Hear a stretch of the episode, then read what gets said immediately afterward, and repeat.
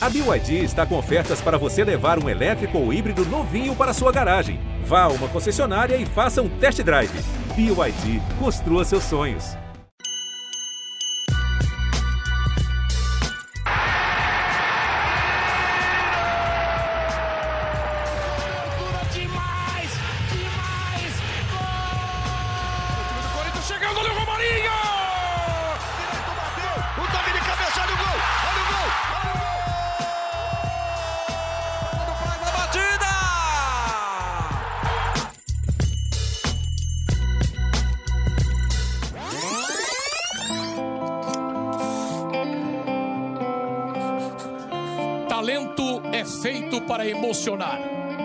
Troféu é o símbolo da emoção. A emoção de quem ganha e a emoção de quem vota e escolhe os melhores do ano. Fala fiel, eu sou Leonardo Bianchi, esse daqui é o GE Corinthians, podcast do Timão no GE, Timão que nesta quinta-feira, enfim, encerrou uma frustrante temporada de 2020, empatou em 0 a 0 fora de casa contra o Internacional, melou o título colorado e agora começa a pensar definitivamente em 2021, assim como nós, mas não antes dela, da já tradicional premiação dos melhores e, claro, dos piores do ano do GE Corinthians e de suas casas com traje de gala. Tô aqui com um timaço aqui, casa cheia para essa premiação. Vamos começar pelos dois que estão aqui semanalmente. Ana Canhedo e Marcelo Braga. Fala aí, Ana, tudo bem? Fala, Leozinho, fala, Fiel. Adoro esse programa de melhores e piores. Gosto desses recomeços de ciclo, né? Um ano meio estranho, a gente já tá em 2021. O Campeonato Brasileiro acabou de acabar e a gente já tá pensando que vai ter um jogo de domingo do Paulistão para cobrir. Mas tudo bem, estamos aí, tem muito para a gente discutir, debater. Eu sei que nossos votos vão ser diferentes, então já estou adiantando aqui que vai, vai ter bastante discussão e é isso aí, vamos que vamos. E vamos ver, né? Vamos ver, né? Eu não dei meu voto ainda, só a Ana soltou os votos dela publicamente aqui por enquanto. Fala aí, Braga, tudo bem? Fala, Léo, fala, Ana, fala nossos convidados secretos. É, pô, como a Ana falou, né? Assim, é, o ano acabou faz tempo, né? 2020. Só que a temporada tá acabando agora e a gente precisava fazer um marco, né? Fazer alguma coisa para mudar. A gente não podia simplesmente receber o Campeonato Paulista daqui a alguns dias e fingir que as coisas não, não, que o ritual não termina. Hoje é a nossa festa de fim de ano. Hoje é o dia que a gente vai ficar bêbado na firma, vai ganhar panetone. Hoje é o último dia do ano no GE Corinthians. Aí no próximo, na próxima segunda-feira já tem podcast novo, né? É isso, é isso. Daqui a pouco a gente conta novidade que segunda-feira tem, tem coisa nova, tem coisa especial. Diogo Venturelli, nosso Diogão, que tá sempre aqui, é o nosso ombudsman do podcast GE Corinthians. Para quem não sabe o que é o ombudsman, é o cara que ouve todos os programas, que lê todos os jornais, ele que avalia o nosso trabalho aqui, diz se tá bom, se tá ruim. Então, nada melhor do que ele para participar aqui conosco. Fala aí, Diogo, tudo bem? Fala pessoal, tudo bem? Prazer estar aqui de volta. Fazia tempo que eu não participava. É isso mesmo, eu escuto tudo que vocês falam aí. Às vezes eu concordo e às vezes eu discordo, mas vocês estão sempre de parabéns pelas análises. Às vezes eu concordo, muitas outras discordo, né? Bom, falando então É, de eu cara que, que sabe tudo, que analisa a gente aqui também, Diego Ribeiro, nosso rei, né, cara? Ele, ele que está acima de todos nós. Tudo bem, Diego? Fala, Léo. Tudo bem com você? Braga, Ana, Diogo, fala fiel. É isso, né, cara? Não, estamos todos no mesmo patamar. É, eu acho legal também esse negócio de recomeço, novo ciclo. Como o Braga disse, hoje é dia de encher a cara. O problema é a ressaca que vem no domingo, né, com o Paulistão. Mas estamos aí, né? Pois é, tá filósofo hoje. E ó, pra quem tá perguntando já cadê o Bruno Cassucci, chinelou, cara. A gente fala tanto da Ana aqui. Quem foi embora no, no dia da nossa premiação foi o Cassucci, mas ele deixou os votos aqui. Então a gente traz aqui a opinião dele, mesmo sem trazer a voz dele. O Diego falou da, o Diego falou da ressaca, mas domingo é começar o ano com Red. Opa! Começar o ano com energético, né? Vai dar aquela, aquele É ânimo. verdade. Para rebater, né? Pra dar asas Tá pro certo. time, quem sabe, né? É, Vamos- para dar asas, porque quarta que vem já tem derby também, né? Pois é, pois é. Provavelmente isso com o daí. time B do Palmeiras, mas vai sabendo. É, vamos ver, vamos ver. E Antes de começar aqui a nossa premiação de melhores do ano, vamos explicar quais são as categorias e reforçar. Sempre bom reforçar. Isso daqui não tem qualquer valor estatístico, numérico, são apenas opiniões nossas, não tem nada de número aqui, a não ser os números de jogos, enfim, mas nada, nada estatístico aqui. Falaremos E aqui. mais uma coisa importante, Léo. Diga. falar que aqui é, é tudo no profissional mas não é no pessoal, né? Que nem o Faustão fala. A avaliação é. é. só no profissional. Você que não está vendo aqui à minha direita, eu tô com o Faustão aqui no, no, meu, no meu background, aqui no meu fundo, aqui no Zoom que a gente está gravando. O Faustão sempre diz isso, é verdade, é tudo no profissional, nada no pessoal, nada contra nenhum dos atletas aqui que a gente vai citar, e nem a favor também, claro, né? Falaremos de melhor jogador, melhor reforço, melhor negócio, melhor atuação, e gol mais bonito. E aí, do lado negativo, pior jogador, pior reforço, pior negócio e pior atuação. Essa parte do pior aqui vai ser difícil, hein? Mas daqui a pouco a gente chega nela lá. Vamos começar com quem foi melhor, então, até agora na temporada. Começando pela Ana Canhedo, porque eu sei que ela vai, ela vai com a voz do povo, né, cara? Ela, ela, ela segue o que o povo diz. A gente soltou nas redes sociais aqui que quem que era o melhor jogador e unanimidade, né? Fagner foi eleito pela nossa torcida aqui no GE Underline Timão, no GE Corinthians, como melhor jogador. Ana Canhedo defende o seu voto? A voz do povo é a voz de Deus, né, Leozinho? Eu acho que não poderia ser diferente. É, meu voto vai para o Fagner. Fagner, que é um jogador do Corinthians regular há bastante tempo, né? Mantém um, um alto nível de atuações, mantém é, é, sempre uma sequência muito interessante de partidas. Foi o garçom da temporada, né? Líder de assistências. E recentemente até fiz uma matéria com ele. É, foram 23 jogos em sequência e ele liderava o Corinthians em, em vários quesitos no Campeonato Brasileiro. É, então, assim, acho que não, não tem como ser diferente. Meu, meu voto vai para o Fagner. A Ana é nosso PVC aqui, né, Diego? A Ana ela vai pelos números. E você? Você vai por números ou você viu alguma coisa diferente a não ser os belos números que o Fagner tem? E acho que vale destacar, né? É, realmente ele é muito regular, né? Ah, sem dúvida, Léo. É, eu concordo com a Ana, eu voto no Fagner também, porque além dos números, né? É o melhor jogador do país na posição dele, né? E o Corinthians não tem um outro jogador que tenha esse, esse status hoje no Brasil. É, é a principal é, válvula de escape ofensiva do time, né? É, quando ele joga, o, o, o jogo costuma se abrir mais ali pelo lado direito. Os números falam por si também, um garçom, né? E o Fagner, que não é de fazer muitos gols também, deixou sua marca, né? Fez um, a gente vai falar mais para frente dos golaços, mas fez um belo gol contra o Fluminense, por exemplo, né? Naquela goleada por 5 a 0. É um jogador completo, é, tá, tá no seu, continua, né? No, no, seu, no seu auge técnico, auge físico. Uh, então, por isso é o Fagner. Para mim também não tem muita discussão. Tem outros nomes aí que podem surgir, mas acho que o Fagner foi o melhor. Ô, Leozinho, só, só antes da gente continuar, só para a gente passar os números certinhos, não deixar nesse achismo, né? Foram 54 jogos, 8 assistências e 3 gols do Fagner nessa temporada. Realmente impressionante. Diogo vai assinar com os dois primeiros aqui? Ah, assino sim. Acho que, sem dúvida, ele é o principal jogador do time já há alguns anos, né? Ele é muito, muito regular e, assim, Claro que tem, a gente tem o respeito da história, que tem, por exemplo, o Zé Maria, lateral, mas eu acho que o Fagner tá chegando nesse patamar de ser um dos maiores da história do, do time, né? Um especialista da posição ali, jogador de Copa do Mundo. Sem dúvida, ele é disparado o melhor jogador do time, não só esse ano, mas em outros anos ele já foi também. Acho que voto com os caras aí é, é, Fagner. Marcelo Braga, eu sei que o seu voto é diferente, cara. É, ainda é diferente depois de todos esses argumentos aqui? Polêmico. Que. Então, Léo, eu tava pensando nisso, sabe? Tô com um pouco de medo do meu voto, sabe? É... Eu também, não era meu voto eu... inicial. Meu Deus! Eu, eu, poderia, por exemplo, votar em branco e eu não, não participo dessa, desse quesito. Porque é o seguinte, eu acho assim, é, o Fagner é o melhor jogador do time, concordo com todo mundo, mas eu, eu não gostei do primeiro turno do Fagner no Brasileirão. Quando a gente falava que o Corinthians estava mal e que os líderes do time estavam mal, é, o Fagner era um desses caras, assim, que, que as atuações ruins dele, dele, do Gil, do, do Cássio, do Jô, enfim, aquela queda de, de energia do time, o, o Fagner participou. É, falando em números, por exemplo, o Fagner foi o jogador do Campeonato Brasileiro que mais errou passes. Ele errou 166 passes tá em 32 ele jogos. Ele veio munido de números também uma média de 5,19 por jogo. O segundo colocado foi o Guilherme Arana com 4,25. Então o Fagner errou muito mais do que os concorrentes. Os meus votos, é, é... primeiro eu tinha pensado no Carlos Augusto. O Carlos Augusto foi jogou muito bem no Corinthians naquele, naquela volta da, da, da pandemia, né? Da pausa da pandemia.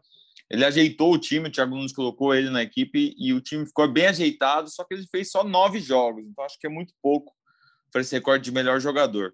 Aí a minha, o meu outro nome vai causar uma, uma grande polêmica no podcast Meu nesse momento, Deus.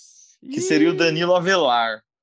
Ele fez 21 jogos e 3 gols pelo Corinthians, e quando ele estava na zaga, é, o Corinthians passou uma boa sequência sem ser vazado. Então, eu estava com uma grande tendência a voltar no Danilo Avelar, mas eu sou meio Maria vai, vai com as outras. Então, acho que eu vou no Fagner. Valeu. Não, mas o Danilo Avelar pode ter sido o melhor no, no quesito games, de repente. Se juntar o Avelar e o Carlos, não dá o Fagner, velho. Juntar os dois não dá o Fagner. Tá, tá brincadeira. Vocês me explicado. convenceram. vocês me Nesse voto aqui tá explicado já com- por que que o Diogo tá convidado aqui, o nosso ombudsman, cara. Eu, Os caras são vira-voto. Sabe o vira-voto? São vira-voto, rua, cara. É, mas Respeito é assim que, assim que muito. funciona. Respeito muito a trajetória dos dois, os dois laterais ali. Um que virou, saiu da posição para virar zagueiro, que é o Avelar, mas não dá, não dá para comparar com o Fagner Braga. Ô, Léo, mas, mas até esse número dos passes é interessante, né? Porque é um cara, o Fagner é um cara que, mesmo é, estando bem, estando mal, é um cara que não vai se esconder do jogo, né? Mas Ele ele vai tentar, vai né? participar. Ele É. vai tentar Então- um passe mais difícil ali, né? E aí, é, e aí- e aí a tendência, lógico, é, é que erre mais, né? Ele não fica dando passinho de lado, né? Exatamente. O, Ara- o- Arana ser o segundo prova que é também um outro lateral que arrisca, que vai para frente. Que é uma um válvula do mais time, né? Exato. Bom, só para dar meu voto aqui, eu já perdi já essa votação aqui, mas eu votaria no Gabriel, cara. O Gabriel é um cara que para mim mudou o patamar do futebol dele nessa temporada e se tornou um dos grandes caras do Corinthians nessa temporada, cara. Eu acho que a temporada no conjunto da obra do Gabriel é melhor do que a do Fagner, mas já fui convencido por vocês, tá? Para mim tá, É, tá bem dado o, troféuzinho. O Gabriel pode entrar numa categoria anexa que tem na, na NBA, né? Que é o jogador que mais evoluiu. É, Tá vendo? Aí, eu ó. acho que ele seria Olha um ele aí. Mas mesmo. é, é, é prêmio Pokémon ou é prêmio de futebol? É, Não, o mas realmente pra com NBA. Ele teve uma sequência ali muito boa, de uns, de uns, uns cinco, seis jogos ali, que ele realmente começou a jogar, tentar dar mais passe para frente, começar a dominar a bola e querer sair mais pro jogo, como, sei lá, como o Cantilho faz ali, de driblar com o corpo. Mas daí, nesse finalzinho agora, ele já caiu de novo, né? Já voltou a ser o Gabriel. O que ele melhorou muito foi o fato de não tomar mais tantos cartões, né? Teve uma época que ele tomava cartão todo jogo. É, o que eu acho uma- do Gabriel é que, ele, é que ele se mostrou importante para o time num momento muito difícil, né? No momento em que o Corinthians estava com muita dificuldade, ele se mostrou ser um dos pilares e tomou a posição de um cara que estava vindo assim, que a gente olhando de fora, pelo menos eu, via que ia chegar e dominar a posição, que era o Cantígio, depois o Xavier. Enfim, acho que vale a menção honrosa aqui. Por isso que eu dei meu votinho para ele, apesar de vocês terem me convencido, já que o Fagner talvez seja de fato o melhor jogador da temporada. Só para A gente- completar essa lá. informação do Diogo, o Gabriel tomou 10 cartões amarelos na temporada, o Fagner também tomou 10 e o Cantilho também tomou 10. E quem tomou mais foi o Ramiro com 11. Os jogadores mais advertidos aí. Meio irritado, Ramiro, né? Ô, ô, Leozinho, não vai ter. Tem troféu revelação, não? Vai ter, não, no final. No final a gente toca a ah, revelação. então tá bom. então tá Eu bom. tinha esquecido da revelação, ainda bem que você lembrou, então. Aqui no começo Tá ainda dá tempo, de, dá tempo de corrigir o erro ainda.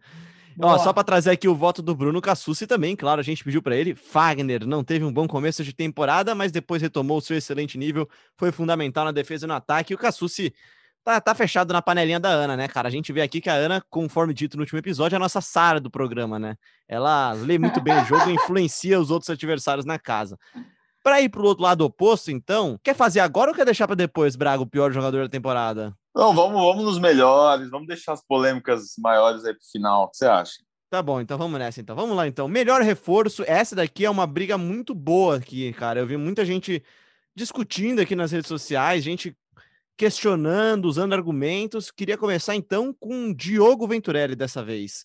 Quem que foi o melhor reforço do Corinthians na temporada? Quer que eu te cite a lista aqui dos reforços da temporada?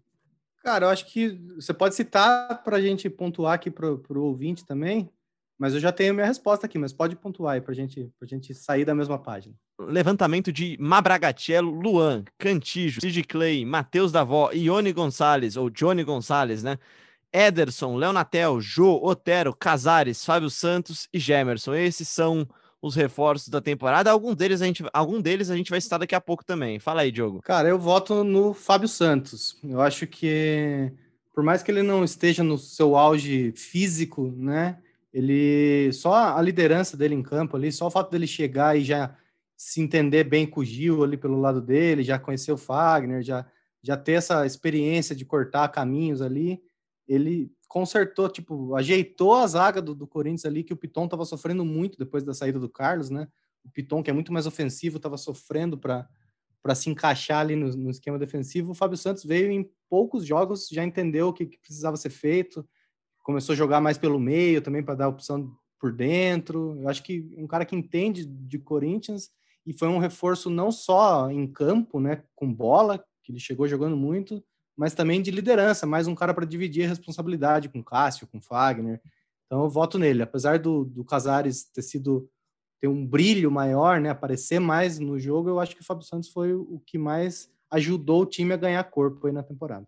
Assino e vou assinar completamente o que disse o relator. Vou até passar a bola aqui para Ana. Ana, você. Ah, mas eu essa daí eu não tenho dúvida. Fábio Santos foi contratado, ligou para o presida, conversou com o presida, chegou, vestiu a camisa e jogou. Não tem, não tem erro. Fábio Santos, com certeza. Chegou, jogou, né, cara? Nem amarrou é, a chuteira, já tava lá, é... tava colocando colete, os caras já podem entrar, né? conhece o peso da camisa do Corinthians, conhece a história do clube, é um cara vitorioso, é, chegou para dividir aí responsabilidade com os mais experientes do elenco, é, supriu uma necessidade dessa posição que o Piton já vinha oscilando um pouquinho, até para ajudar o Piton nos treinamentos mesmo. Eu não tenho dúvidas que, que meu voto vai, vai para o Fábio Santos muita gente nas redes sociais dizendo que o melhor reforço foi Casares ou Fábio Santos. O Rafael Augusto fala aqui que foi o Fábio Santos, e aí você já vai em cima aqui, o Castellani já fala que foi o Casares, o Eu Tô Doido, ou arroba bolacheira SCCP diz aqui que o melhor reforço foi Casares. Uh, outro aqui, o corintiano fora de contexto, out, out contest Timão, já manda aqui também que o Casares foi melhor. E para você, Mabragatello? Ah, eu concordo com os amigos sobre o Fábio Santos. Acho que ele chegou no momento em que o Corinthians precisava né, de, de experiência, é, precisava de um novo líder, precisava de um cara para mudar ali o, a realidade do Corinthians. Estava tudo muito em cima do Cássio, a diretoria de futebol estava muito. É, Desesperada. Eu não queria usar a palavra omissa, mas estava. É, a gente tinha o Wilson ali, gerente de futebol, Uh, os outros diretores também não apareciam na hora da crise, então tudo estourava no Cássio. Distante, Cássio. distante é a Tava palavra. Né? distante, né? isso, isso. Não estava aparecendo tanto e a, as costas do Cássio estavam muito largas, né? E só nele. Eu acho que o Fábio Santos chegou e dividiu essa, essa responsabilidade, conseguiu unir o grupo ali.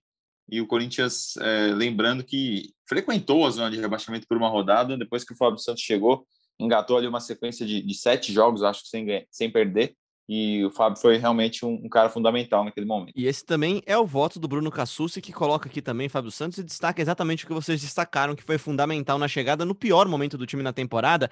E aí, trazendo até um bastidores do próximo podcast, que daqui a pouco a gente vai falar dele, o Pozella, que acompanhou de pertinho essa temporada do Corinthians, cita como o Fábio Santos é o cara que reúne a rodinha, né, cara? Ele chega e todo lugar que ele tá, os jovens vão atrás, os veteranos vão atrás, é a mesa mais agitada do refeitório, é o cara que é popular como o Diego Ribeiro, que eu acho que vai referendar essa opinião. Ah, cara, grato pelo carinho, né, para começar.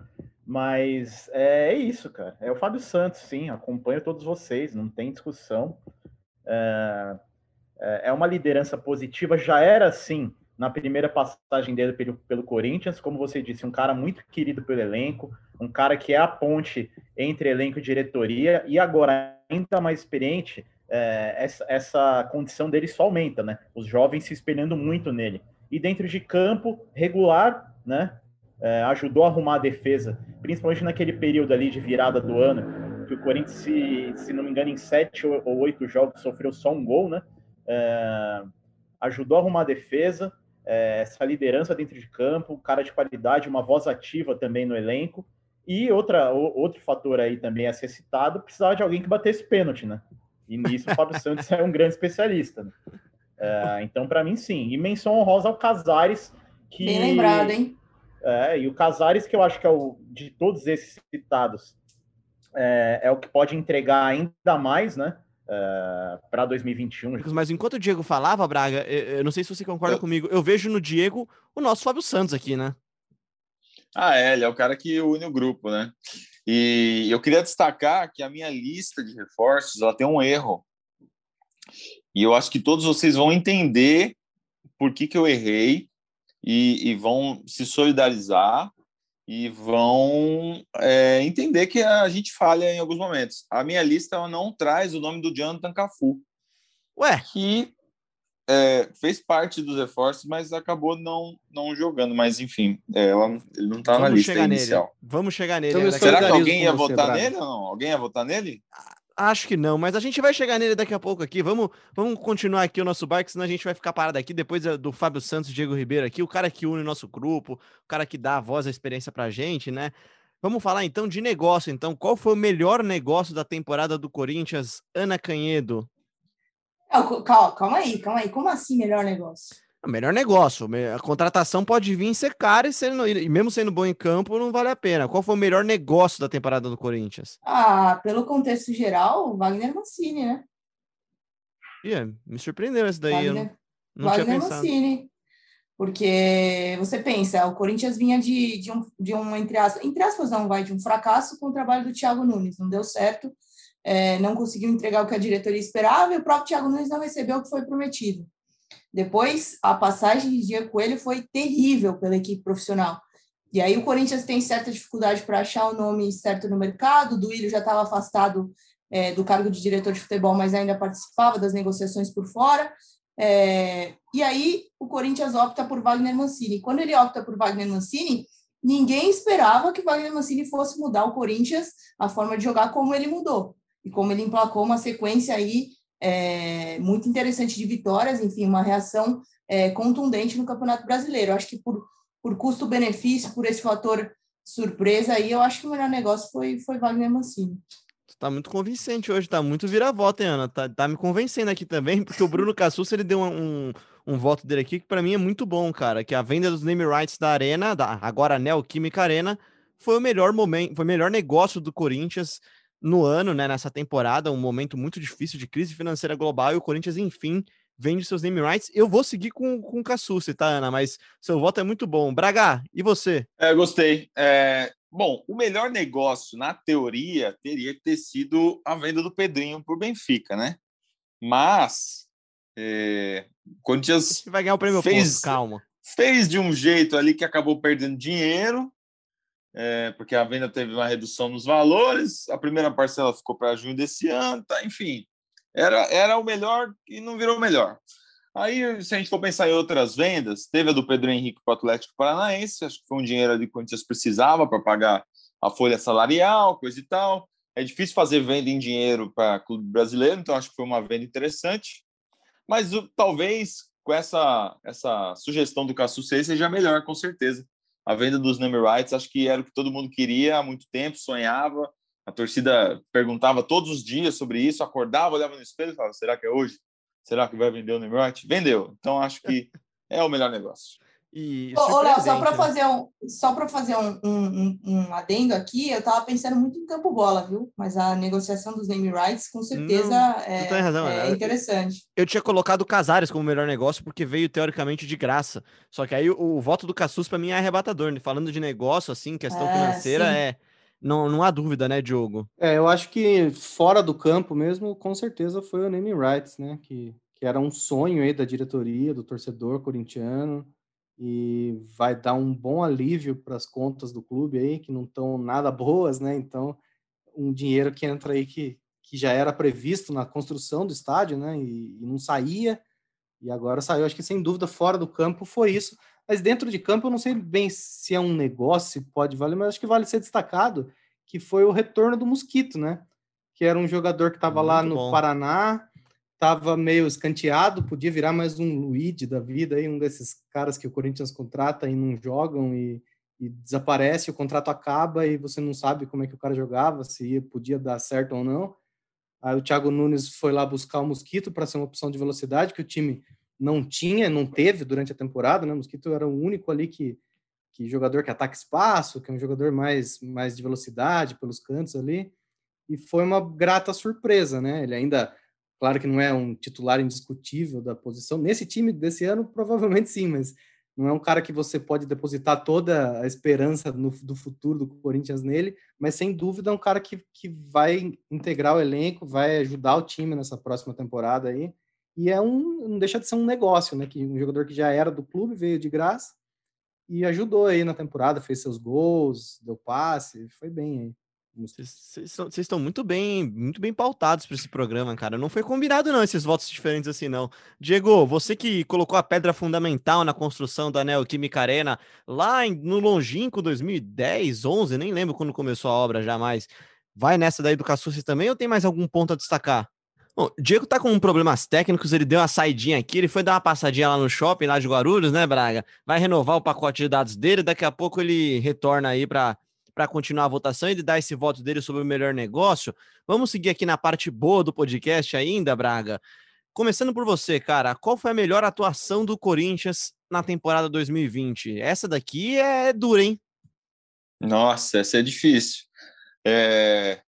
Eu estava na, nas atuações do Corinthians lá no, na Florida Cup, foi, foi boa o primeiro jogo do ano. Depois, depois deu uma caidinha, né? A expectativa não foi igual, não.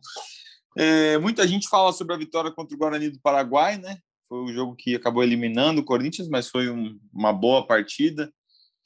Falam muito da vitória por 2 a 0 contra o Santos no Paulistão, primeiro, primeiro semestre ali. Mas foram poucos jogos, né? Acho que uma boa atuação do Corinthians e que surpreendeu muita gente foi o 1 a 0 contra o Internacional é, no Campeonato Brasileiro na Arena, na Neoquímica Arena. O Corinthians não era o favorito, pegou o líder do campeonato e, e ganhou com autoridade ali, é, gol de Davó. Então, acho que essa é uma, uma, uma atuação assim que, que mostrou que talvez o Corinthians pudesse ter uma sorte melhor no campeonato. A gente achava que, que as coisas seriam diferentes na, por aquela atuação. A gente tirou conclusões que, que, que o Corinthians teria um, um final de campeonato melhor por conta daquele jogo. Você tem um bom voto, hein? Você tem um bom voto. Eu vou deixar o Diego dar o voto dele, até para ele completar também, falando sobre o melhor negócio dele, Diego. Fala aí. Além da negociação dos name, dos name rights da Arena, como o Cassou bem lembrou, é... o Diego falou dessa questão do de Corinthians é, às vezes sair contratando a rodo, né? E contrata um milhão aqui, outro milhão ali, outro milhão acolá, jogadores que às vezes nem, nem chegam a vestir a camisa do Corinthians, né? E uma oportunidade que o Corinthians aproveitou nesse ano, né, que surgiu ali, era, era até inesperada, foi a chance de devolver o Ione Gonzalez ao Benfica sem ter que pagar quase 3 milhões de euros para contratá-lo, né? É, porque ele veio Excelente, por empréstimo. Excelente lembrança. Uma, uma compra já programada se ele fizesse cinco jogos, né? Que é um negócio simbólico. E aí ele fez quatro jogos e veio a pandemia, né? Aí o Corinthians teve bastante tempo para pensar alguma mente brilhante chegou na diretoria e falou: opa, tem uma brecha aqui, a gente não precisa ficar com o cara. Né? E o melhor negócio jogos, foi não, não fazer negócio, então. Exatamente. O que já é um mérito também, né? A gente fala tanto de alguns negócios que o Corinthians faz, quando deixa de fazer um negócio que, que seria até certo ponto duvidoso, é de se elogiar, né? Melhor atuação então, Diego. Completa aí já e depois já vai a Ana e o Diogo na sequência. Pois é, a melhor atuação para mim foi o 5 a 0 sobre o Fluminense, agora no começo do ano, primeiro jogo de 2021. Por quê? Porque era um confronto direto ali até então pelo G6 ou G4, né? Corinthians brigando ativamente por vaga na Libertadores e foi uma apresentação impecável. Lógico, 5 a 0 é sonoro, é, né? muitos gols, inclusive belos gols nesse jogo, né? Bola de pé em pé, é, jogadas verticais, velocidade, intensidade, e a defesa também não sofreu em momento algum, né? Muito bem postada, é, vivendo um grande momento. Uh, então, como o Braga falou, a gente realmente acreditava que o Corinthians brigaria até o fim pela Libertadores, né? E no fim, o que, que aconteceu? Fluminense terminou 13 pontos à frente do Corinthians. Tá aí, então, Ana, muita gente lembra aqui também da, da partida contra o São Paulo, 1x0 contra o São Paulo. É o voto do Gabriel aqui, ele vota aqui pra gente também nas redes sociais. O Thiago Bianchetti, apesar da similaridade, não é meu parente, ele também vota no jogo contra o São Paulo na Arena. O meu voto também é o 5 a 0 do Fluminense, assim como o corintiano, o Corinthians fora de contexto. Enfim, tem bastante gente que vai nessa também do Fluminense, o Arthur Tamani também. E você, Aninha? Ah, Leozinho, para mim é o jogo contra o Internacional, a vitória por 1 a 0 Acho que esse jogo é, virou uma chave para o Corinthians, para quem acompanha o Corinthians, para quem analisa o Corinthians, um jogo que a gente percebeu que daria para beliscar alguma coisa mais interessante para que, que, aquele time, é, de fato, o que aconteceu depois, mudaria sua, forma de jogar e jogaria melhor, enfim. É, acho que foi uma mudança de chave esse jogo contra o Internacional, um resultado surpreendente.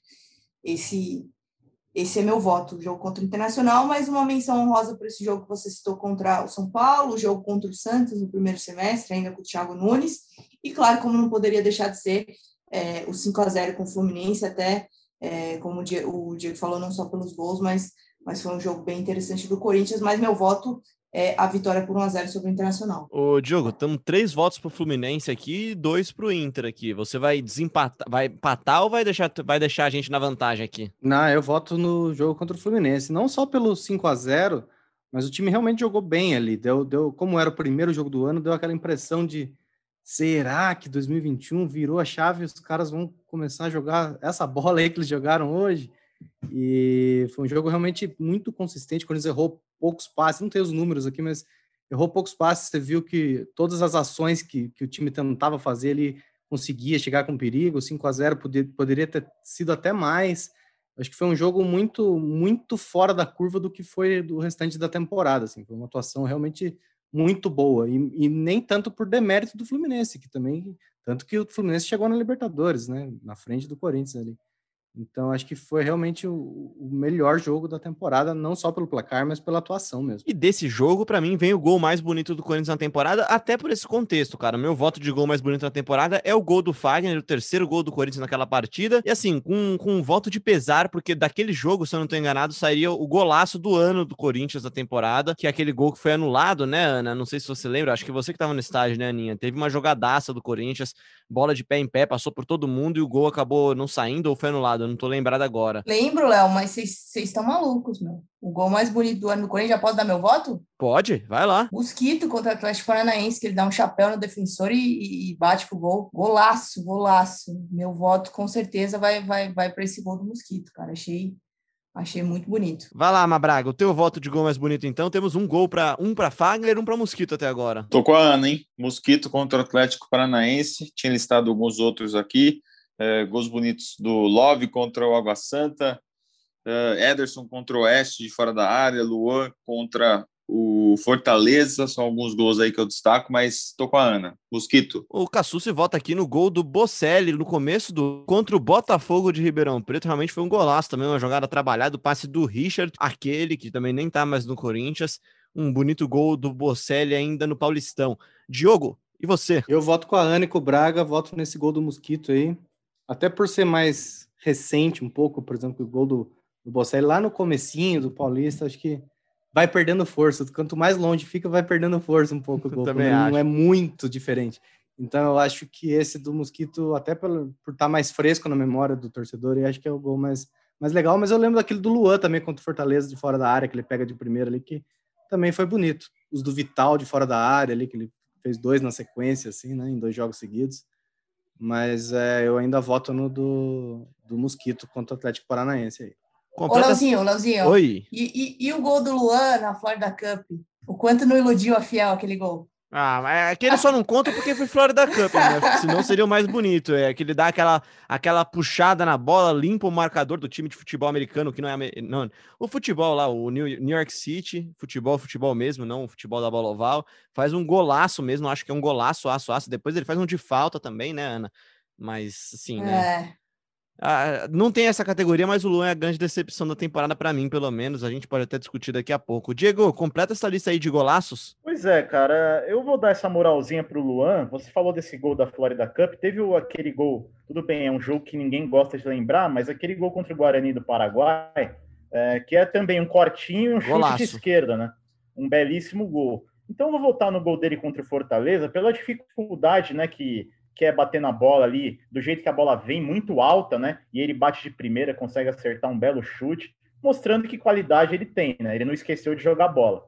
É, vamos ver se em 2021 agora é, acontece aí uma nova, uma reviravolta, um novo ciclo aí para o Luano Corinthians, né? Quem sabe, né? Quem sabe muda o mapa astral dele, enfim, né? Vocês que, você que, que é um especialista em tarô, nessas coisas, Diego, depois você dá pra gente a leitura do que, que vem aí nesse ano pro Luan. Ah, pode ficar tranquilo. Tô aguardando aqui. Para a gente mudar então um pouco o astral aqui do nosso podcast, vamos falar então da parte ruim da temporada, Braga. Agora, agora é a hora que, que é difícil, cara. Agora é uma hora que é a hora de reforçar Nada no pessoal, é tudo no profissional, nada, nada contra os jogadores. Acho que nenhum jogador deixa de se esforçar e não é por causa disso os nossos votos aqui. Eu vou deixar o pior jogador por último. Vamos começar então com o que, que tem mais abundância, Braga. Qual foi a pior atuação do Corinthians em 2020/21? Vocês estão com tempo? Tem, tem, tem bastante Deus. aqui para.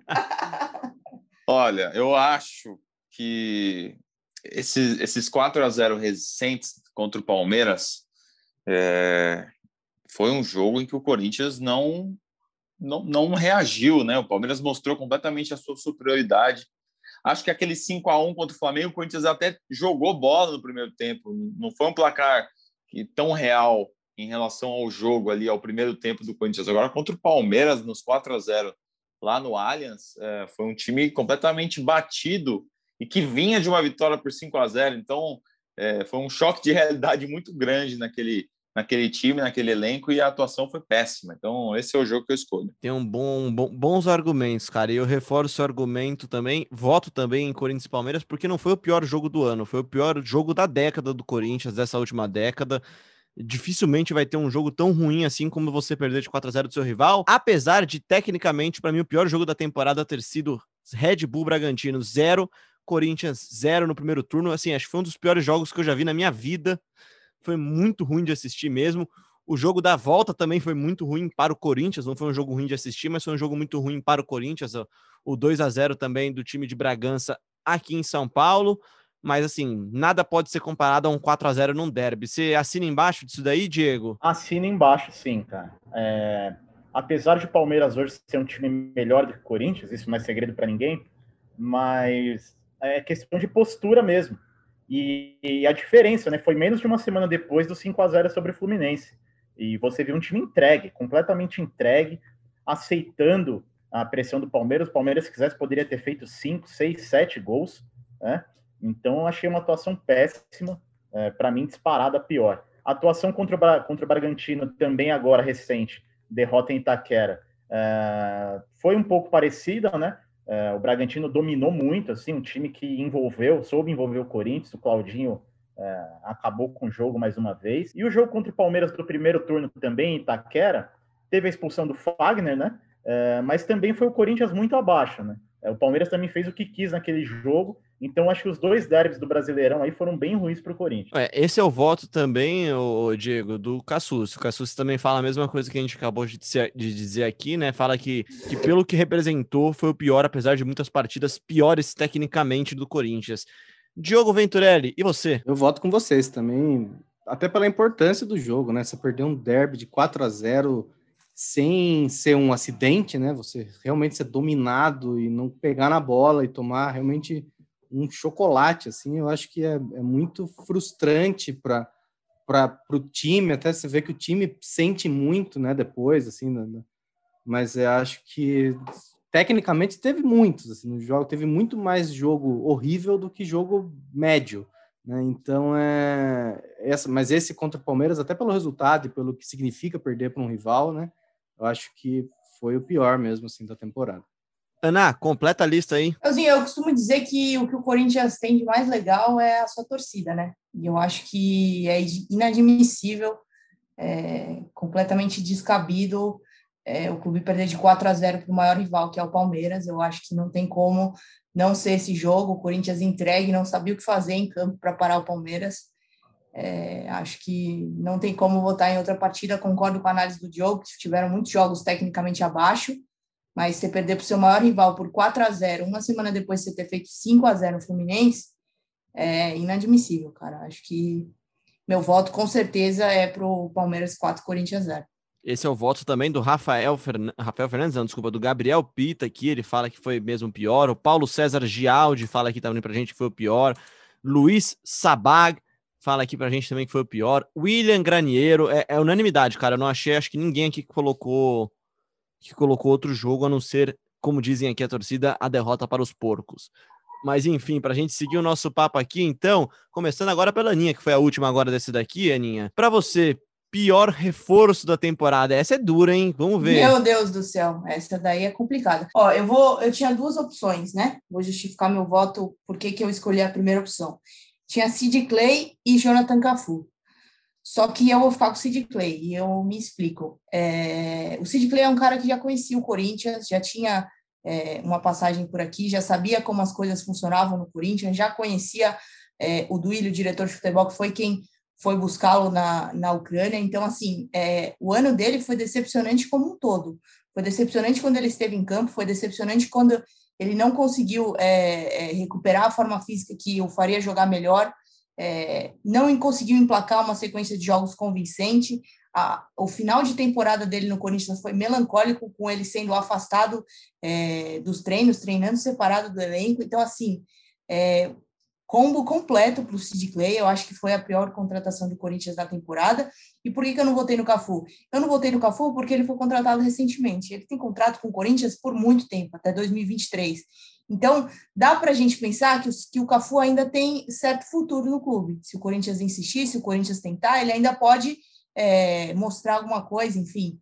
Ele ainda pode ter aí alguma sequência de jogos no Corinthians. O Sid Clay já foi embora da forma melancólica, como eu já citei, então, para mim, o Sid Clay é um pacote já fechado, por isso, meu voto é para Sid Clay. Poderia dizer muita coisa, mas eu vou dizer apenas que concordo com você. Meu voto também é no Sid Clay. Completamente decepcionante o que apresentou o Sid Clay dentro e principalmente fora de campo, né? Eu até reservei um espacinho aqui pro, pro Cafu daqui a pouquinho aqui no pior negócio da temporada, para pelo menos o meu voto daqui a pouco. Só que para mim, sem dúvidas, o pior, o pior reforço em campo foi o Sid Clay. Ah, vamos lá, Marcelo Braga. Sid Clay, não tem como não ser o Sid Clay. O cara chega fora de forma para a grande oportunidade do Corinthians. É, chega e, e, tem que fazer uma pré-temporada na pré-temporada. Assim, o cara que não se preparou para a chance que, que, ia ter, é, não conseguiu ser titular em nenhum momento da passagem dele pelo Corinthians, virou reserva do Piton, virou reserva do Carlos, que estava encostado. Não tem explicação para o que foi essa passagem do, do Sid Clay e custou dinheiro, né? O Corinthians acho que pagou 500 mil euros uh, para para o Dinamo de Kiev, atrasou, o Dinamo entrou na FIFA, o Corinthians podia ter sido é, bloqueado de contratações por conta dessa, desse negócio. Olha, foi um reforço que não precisava ter vindo. Esse não é o voto do Bruno Cassucci, que vota aqui claramente em Jonathan Cafu. Ele diz que não pelo desempenho do jogador, que teve poucas chances, mas pela contratação injustificável, porque se não ia escalar, por que trazê-lo? E ainda tem três anos de contrato. Esse é o pior reforço do Cassucci. E para você, então, Diogo? Ô, ô Leozinho, acho... posso só fazer um, um, complemento? Vai lá. Eu acho que o, a, a, contratação do Cafu ela é parecida com a do Matheus Jesus, né?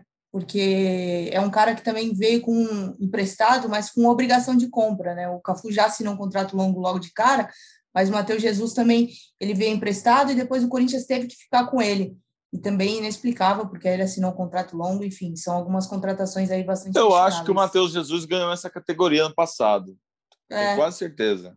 Verdade, ganhou e o Leão foi contra a gente. O Leão ficou criticando. É verdade. Eu não Agora lembro. espero que ele admita, né? Não, eu admito que a contratação do Matheus Jesus né? foi ruim. Eu só não lembro, eu só não lembro se ele foi eleito pior jogador, mas enfim. Eu Diogo, foi pior reforço. Pior pode, reforço. Pode ser, pode ser, pode ser. Eu não, eu não tenho certeza, eu não lembro do meu voto, admito. Mas não, não discordo de vocês, eu estava errado. Se eu, se eu falei aquele absurdo, estava errado. Diogo? É, então, eu também voto no, no Sid Clay, com os amigos aí, porque o negócio do Sid Clay só não é pior porque vai dar para devolver, né? Porque ele não foi contratado em definitivo. Porque foi uma grana mesmo que gastaram para tirar ele lá do frio da Ucrânia, para ele chegar e não fazer nada, e ainda ser afastado e custar um dinheiro e tomar o espaço do Piton e do Carlos ali que demoraram depois para. Foi horrível, foi muito ruim mesmo. E só não foi pior porque vai dar para devolver. É isso. Já deu, né? Já deu. Diego, você completa a lista aí, completando, é, concordando com a opinião de todos aqui? Menos concordo, do Cafu, claro. Concordo, mas é, é, que assim, o Cafu, a questão do Cafu ainda tem mais três, quase três anos de contrato aí, é, daquelas contratações inexplicáveis, cara. É, mas o Sid Clay, para mim, é pior reforço, pior negócio, pior jogador do Corinthians 2020. É o combo completo, cara. Ô, louco! Porque. Não, é o combo completo, porque não tem explicação, cara. Por tudo que o, o Braga bem falou, é, veio totalmente fora de forma, parecia que vinha para jogar showball, sabe? É, sem é, mostra, não, não mostrando compromisso, né? com a camisa do Corinthians, que deu oportunidade para ele, depois de ele ter tido sim uma boa passagem é, em 2018, é, não aproveitou a oportunidade, jogou 21 jogos, não fez um gol, não deu uma assistência, é, tomou um cartão amarelo só. É, você, não, você não lembra de nenhum momento do Sid Clay em campo. Nada. Eu lembro, mas nenhum momento bom. Eu lembro pois da é, partida dele contra o Guarani. Diego está nada, chateado com o Sid Clay, hein? Não, imagina. É, é, mas até pelo, pelo, pelo, cara conhecer o clube, né? O cara já é tinha passado. Isso, isso pega muito. Isso Ó, pega mas muito. só para pegar um atalho aí e já adiantar meu voto também, tô com o Diego. Para mim, o pior jogador de 2020 foi o Sid Clay. É isso. Mas pera aí, é, você já quer adiantar. Os, os, dois votos para mim são, são Sid Clay. É isso aí. Bom, vamos, vamos lá. Eu vou deixar para daqui a pouco ainda o pior jogador ainda, mas vamos começar por pior negócio porque aí eu queria o voto do Marcelo Braga para abrir a nossa disputa aqui, cara. Pior negócio, assim, é, pode ser dentro, pode ser fora de campo, é o conjunto da obra, né? Não é só o que custou dentro de campo, é o que custou fora dele. Qual que é o teu voto? Então, eu citei o do Pedrinho, mas o dinheiro do Pedrinho um dia vai chegar. É que o pessoal tá vindo lá é, a pé, lá de Portugal, e, e aí demora mesmo, porque é Ainda muito mais longe. que tem o mar no meio, né? Nadar, fazer essas coisas. E é difícil, o caminho é longo, mas vai chegar esse dinheiro. Então, acho que não é o pior negócio.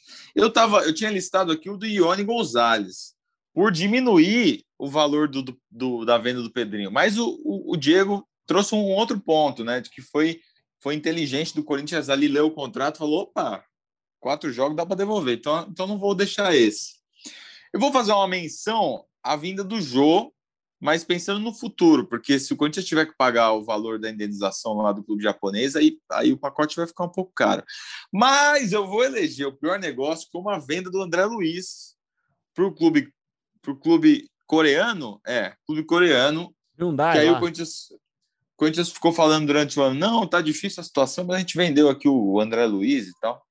E aí os caras não pagaram não pagaram pela, pela compra do André Luiz e aí mandaram para um clube chinês que ninguém ficou nem sabendo. E o clube chinês também não pagou. Gente, que negócio foi esse? Eu acho que foi o pior negócio, hein? Olha, eu poderia até concordar com isso aqui. Vou dar o voto do Cassucci antes, que fala também do Ione com o Pedrinho. E aí ele ressalta uma coisa que para mim é muito importante, né? É a maior venda da história do Corinthians. O Corinthians não recebeu um centavo sequer até agora por essa venda. Eu acho que esse é um ótimo argumento. Apesar disso, o meu voto de pior negócio é o Jonathan Cafu, cara. É uma contratação injustificável, mesmo porque neste momento, no dia que a gente está gravando, no dia 26 de fevereiro, a informação que existe é que o Jonathan Cafu não faz parte dos planos do Corinthians. Ou seja, ele tem um contrato longo, ele chegou não ganhando pouco, chegou com, com, com um certo status e vai embora. Vai, vai ser um dinheiro jogado no lixo. Vai, vai emprestar ele, vai ter que pagar uma parte dos salários para alguém, sem dúvida alguma. É, não sei, para mim nada se compara a Jonathan Cafu e é, é assim, é, um, é unanimidade nas redes aqui, a galera perguntando, e o Jonathan Cafu, né? O que aconteceu? Como foi feita essa negociação? Para mim, é o pior negócio do ano. Ana Canhedo.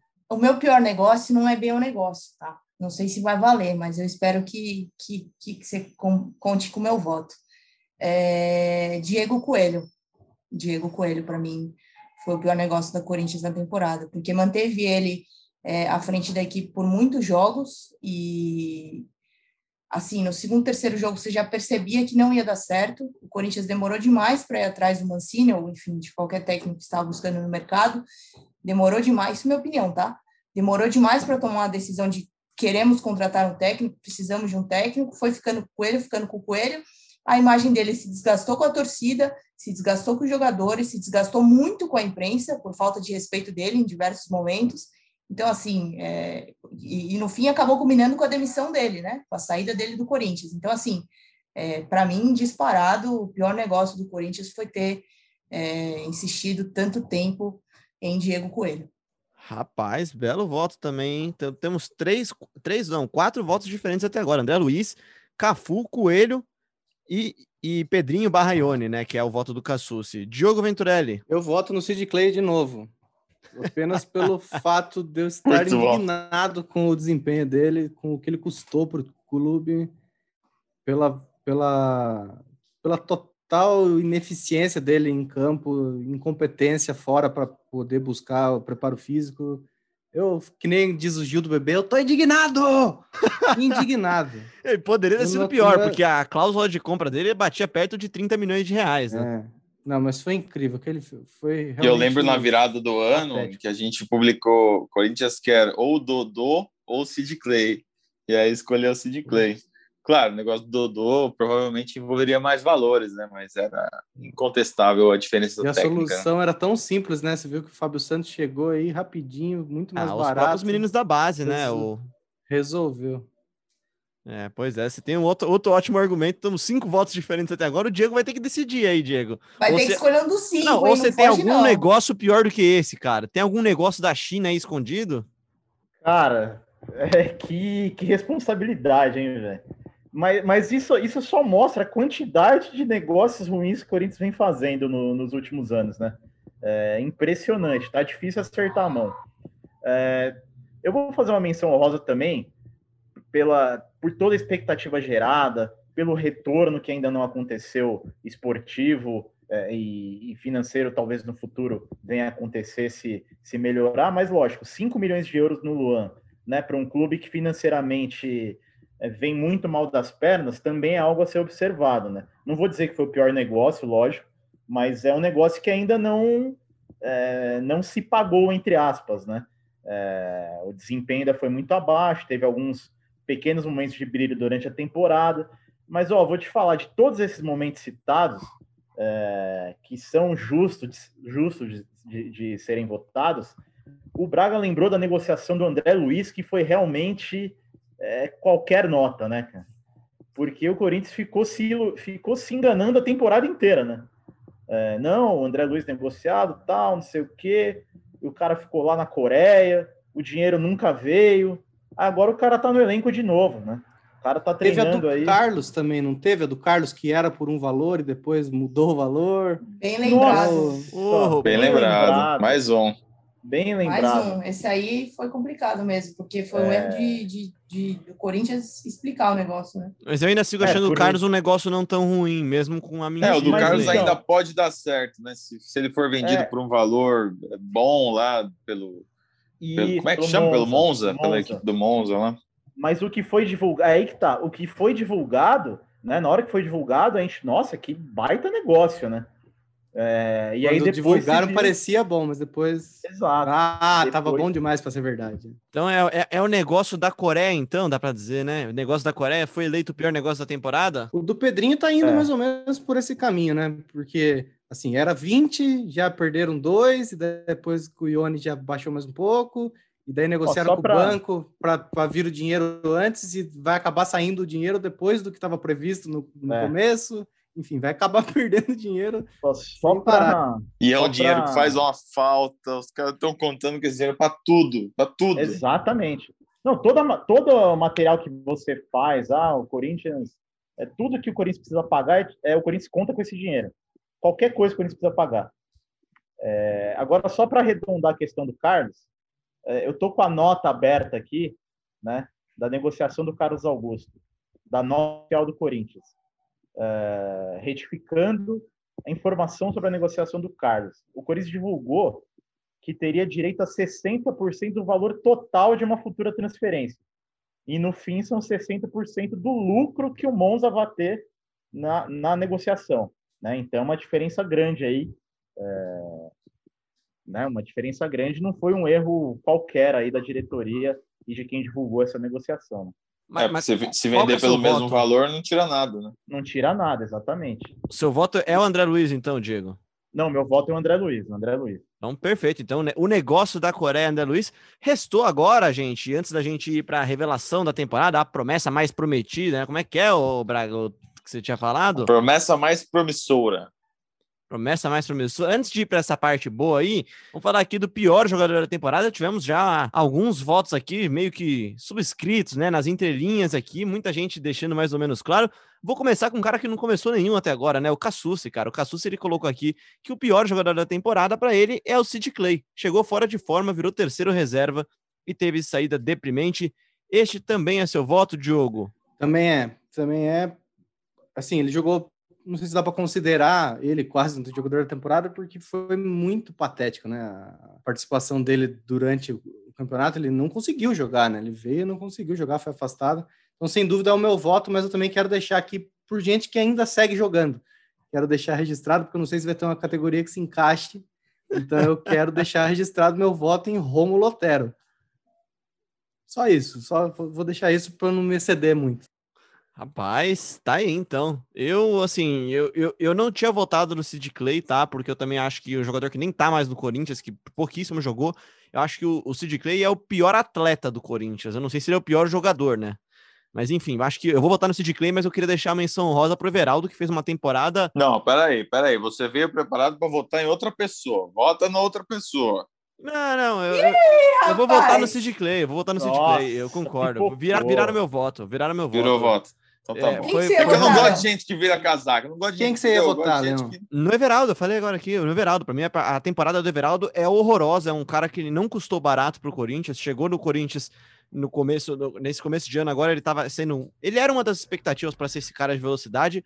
Em momento algum, ele chegou nem perto de corresponder a essas expectativas, cara. Eu acho que, Ô, Léo, ah, tecnicamente, desculpa, tecnicamente, o Everaldo deixa muito a desejar. Ele tem vontade, acho que, que até pode ser útil em algum momento, mas pra mim a temporada dele é muito ruim, muito ruim mesmo. É isso, Léo. Você não me chamou, mas eu já vou emendar, então, que você já falou do Everaldo aí, para mim, é, ele fica com esse troféu aí de pior, pior jogador do Corinthians, porque não é aquele cara que está se adaptando ainda ao elenco, não é aquele cara que está chegando agora. E se está é se adaptando, se adaptou mal, né?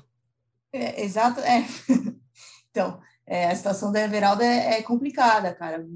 Vem treinador, sai treinador, é, muda o jeito de jogar e ele não, não consegue se encaixar. Faz alguns jogos, a gente acha que ah, agora o Everaldo vai ter uma sequência, mas não consegue sustentar.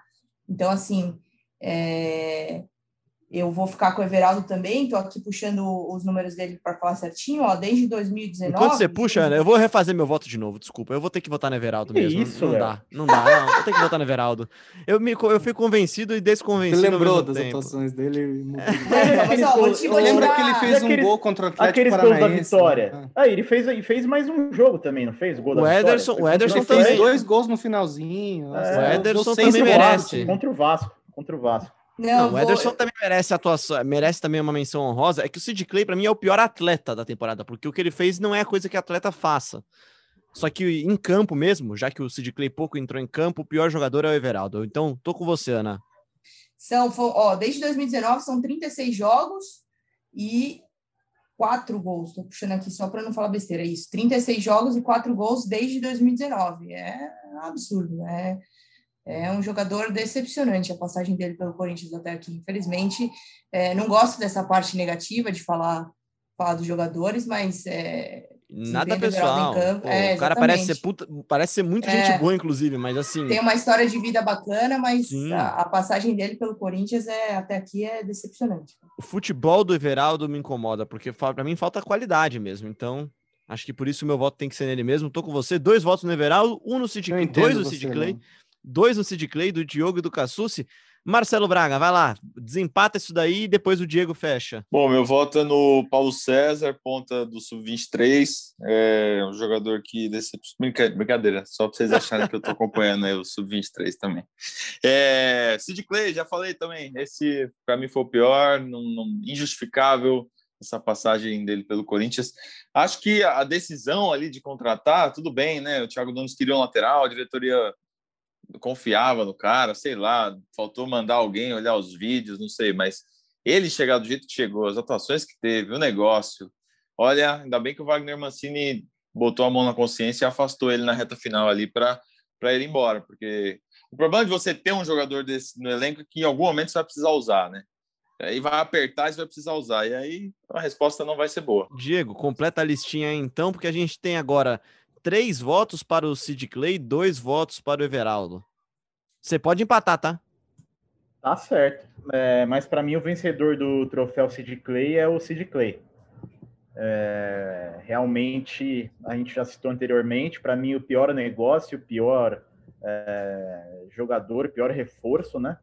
Mas eu vou fazer uma menção aqui, né? solida- Solidarizando com o meu amigo Diogo Venturelli, é, que eu, eu sei o quanto ele analisa friamente cada jogo do Corinthians, né? Sempre análises bem detalhadas e realmente o futebol do Otero se sobressai nesses momentos, né? É, Obrigado, Diego. Obrigado. Ah, porque realmente é- ele não tem função definida em campo, né?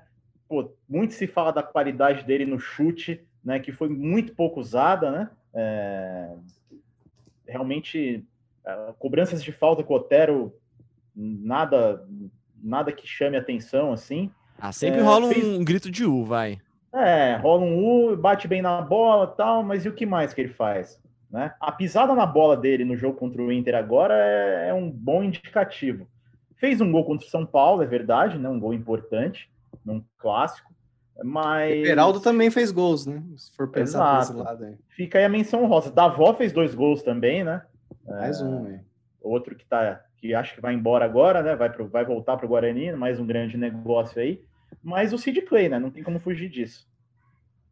Eu sinto que o pessoal fica meio ácido aqui. Eu tenho que fazer, falar com o nosso pessoal do comercial para fazer alguma, alguma parceria com, aquela, com aquele remédio lá de, anti, de azia, essas coisas para ajudar o estômago. O pessoal vem com o fígado atacado aqui, cara. Então, ó, a gente tem aqui os nossos votos aqui. Aninha, qual que era a categoria que você tinha falado? Revelação da temporada, né? Revelação da temporada, revelação da temporada. Eu acho que Eu é acho um que essa, que inclusive, tem que ser. Revelação da temporada, inclusive, tem que ser diferente da, da promessa promissora aí do Braga. assim. Eu também acho. Então vamos lá, então. Começa você, então, com a revelação da temporada, então. João Xavier. João Xavier. Eu gos- gostei muito. é, aí eu votei no Coelho como pior negócio, né? Mas foi ele que lançou, lançou os garotos. Claro que é, depois vai da qualidade de cada atleta, né? Mas eu acho que, que o Xavier é um jogador muito interessante. Tem um futuro aí promissor com a camisa do Corinthians, pelo que a gente viu em campo. Ontem ele entrou também. Eu acho que, que se for bem lapidado, pode se tornar um, um, um grande volante para o Corinthians.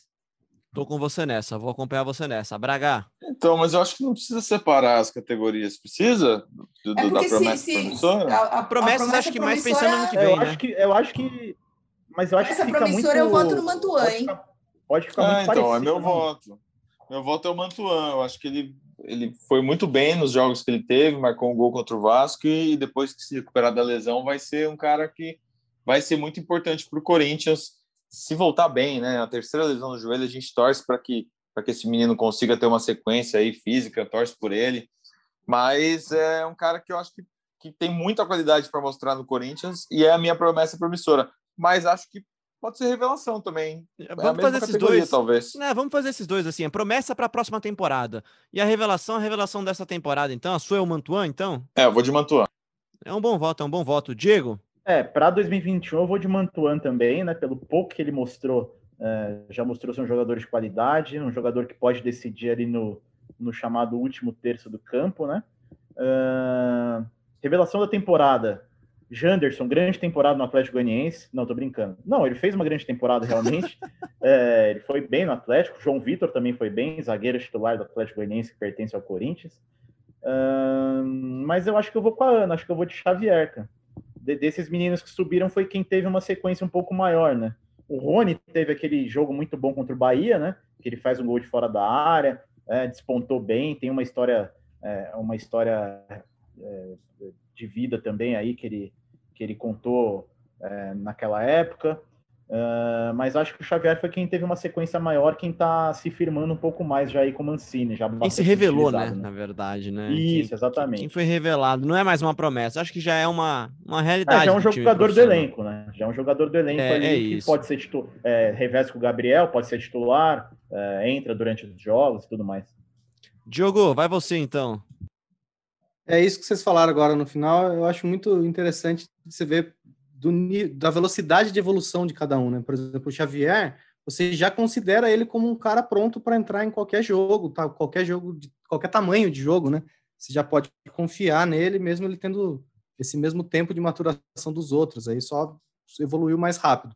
Eu acho que a revelação, eu acho que é um cara que pode dar muito fruto e ser titular do Corinthians por um bom tempo é o Xavier mesmo, né? Já está mais pronto fisicamente, mentalmente, ele jogou na ponte, né? Então ele já tem também uma rodagem em outro clube para saber como é que é jogar em outros ambientes, assim, né? Acho que ele sim, mas eu tenho muita, muita esperança, assim, de ver jogar bem o Mantuan, como o Braga falou. Sua promessa Gabriel pra 2021? Pereira. É, o Gabriel Pereira também, mas eu acho que o Gabriel Pereira ainda é muito franzino, ainda precisa de uma evolução física. E eu espero que o Piton consiga esse ano aí, que vai. O, o Fábio Santos vai ter um declínio físico provavelmente um pouquinho maior, né? Porque a idade vai chegando e vai perdendo. Então, eu espero que o Piton consiga assumir essa vaga logo que o Fábio Santos parar. Então, a esperança que eu tenho é que o Piton vire essa grande promessa que se espera dele, Mas a revelação do ano para mim é o Xavier, que já está pronto para jogar. E se o Gabriel sair amanhã, ele já está pronto para assumir a titularidade. Podemos fechar então em revelação Xavier e promessa o, Gustavo Mantuan, até pelo pouco tempo que ele teve esse ano, gente? Sim. Por mim, sim. Bora, vida sim. sim. Você que então, manda. Fechou. Então. Tomara que o Mantuan volte, né? E o Corinthians tem bons valores, né? Tem, tem, o Corinthians tem bons valores, acho que a, a torcida tem razão para para se empolgar com algumas promessas que estão subindo aqui agora, neste momento. O Cassucci não mandou para a gente a revelação, mas ele mandou para a gente o mais promissor dele, que para ele é o Matheus Araújo, é outro menino que tem muito potencial também, né, Braga? Você que também acompanha de perto, é um menino de seleção de base, ele cita também o Mandaka aqui também, que é um cara que a, a, a fiel Twitter gosta muito dele e também. O Cauê, né? né, então, o centroavante. O Cauê, também, o Aubameyang da Fiel. O quê? Enfim, acho que, que Aubameyang ah, da quem Fiel. Diz Olha só, cara. Deixa, deixa o menino. Deixa o menino. Se esse menino bom jogador. Ô, Léo, é nos primeiros le... três jogos já vai ter uma cobrança. Né? É, é, até legal que, que em 2019 a gente pôde acompanhar o Sub-17 do Corinthians, que chegou na, nas finais do Campeonato Brasileiro, acabou perdendo para o Flamengo, e tem umas histórias interessantes, né? E esses dois que foram relacionados para o Mancini ontem, que foi o Matheus Araújo, meia, e o Cauê centroavante são eram dois já dos mais promissores, né? Depois eles foram para o sub-20, os dois têm convocações para a seleção brasileira. Então, assim, quando a gente fala de pensar em futuro, pensar em 2021 usando mais a base, certamente são dois garotos aí que, que vão aparecer bastante. Cauê é um misto de Alba Meyang com Jô, cara. Eu é, é tá com três centroavantes na fila aí, né? Tá com o Cauê, tem o Felipe Augusto, né? Também tem o Varanda, Tá, tá, só esperando quem vai fazer mais gol a hora que entrar, assim. A torcida tá meio. Todo mundo ali naquela varandinha que tem ali no lado, do, na... do lado do, do, campo do CT, né? Só esperando a chance de entrar e no tem, campo. E mesmo. tem o, o glorioso Natan na terceira divisão da Espanha. Né? Pois é. Ah, Mas acho, acho legal a gente terminar o podcast falando sobre base, porque base realmente é o futuro e será o futuro do Corinthians nessa temporada. O Corinthians que estreia no Campeonato Paulista contra o Red Bull Bragantino no próximo domingo às 18 horas. Você acompanha, claro, sempre no GE.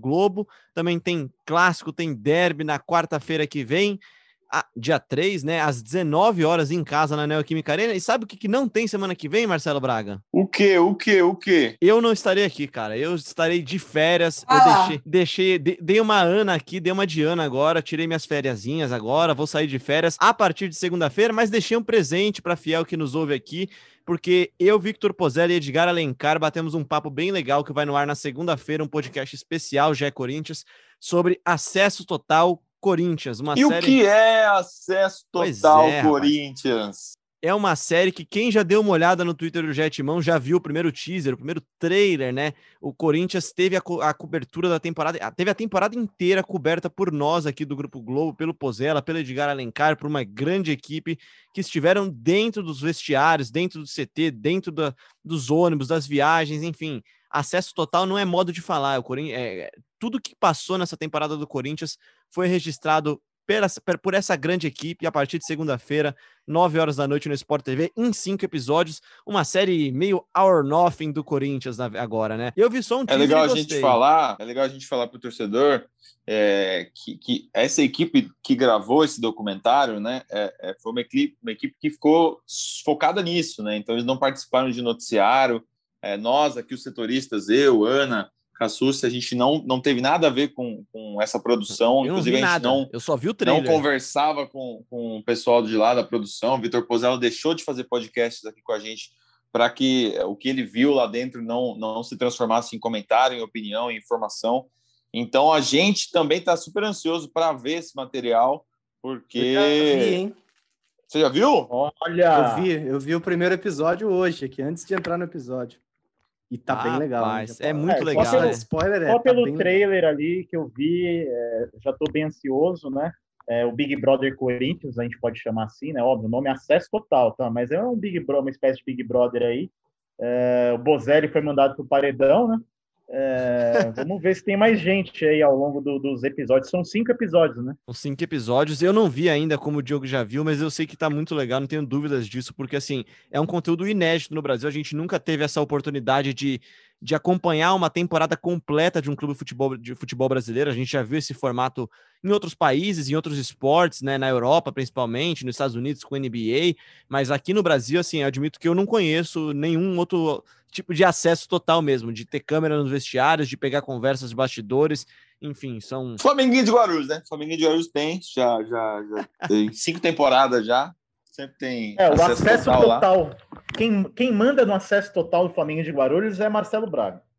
Sim, é. Infelizmente não tem acesso lá há muito tempo, né? A gente tá na, na acesso parcial, divisão. o Braga tem. Ah, o acesso parcial ainda não subiu de divisão aí, mas, mas vai ter esse acesso aí um dia. É isso, então, gente. Fica o convite para segunda-feira de manhã acompanhar esse podcast especial do Gé Corinthians e segunda-feira à noite no Sport TV, às 9 horas da noite, acompanhar Acesso Total Corinthians, o primeiro episódio dessa temporada de cinco aí, de cinco episódios dessa série especial, que tá muito bacana, não tenho nenhuma dúvida.